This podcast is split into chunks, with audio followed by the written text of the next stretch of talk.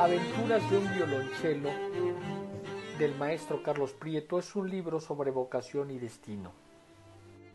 Para quienes no conozcan la figura del autor, les comentaremos que el maestro Prieto es uno de los representantes más importantes de la música clásica en México.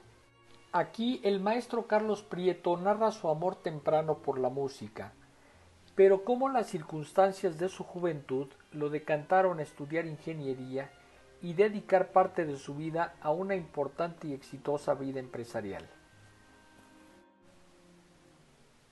No obstante de haber llegado a la cumbre en esa actividad, pues fue presidente del grupo fundidor a Monterrey, la pasión que lo acompañó y que nunca lo abandonó fue la música, a tal grado que le hizo tomar una decisión vital de la cual nunca se arrepintió.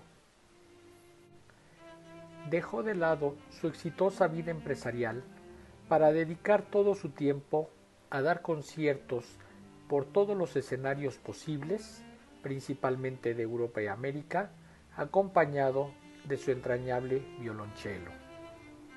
A lo largo de sus más de 400 páginas, el maestro Prieto nos relata sus largas estancias en la URSS y luego Rusia, pero sobre todo los personajes que lo marcaron de por vida y a quienes tuvo el privilegio de conocer e incluso convivir, como el genio Igor Stravinsky.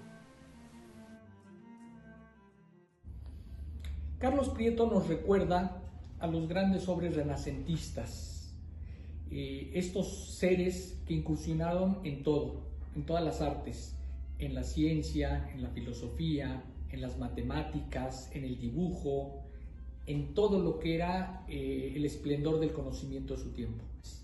Ingeniero de profesión, científico, pronto encontró su verdadera vocación en el arte y en la música. Eh, Carlos Prieto le ha dado al Fondo de Cultura Económica muchísimas obras y tiene una obra fundamental, trascendental en las letras mexicanas que es 5.000 años de palabras.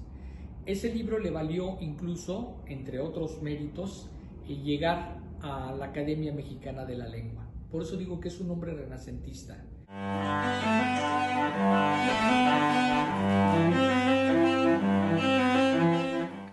Esta obra es un deleite no solo para quien le guste la música clásica, sino para todas aquellas personas que continúan en busca de un sentido de vida. En el caso del maestro Prieto, su corazón lo regresó a lo que más le apasionaba, el violonchelo.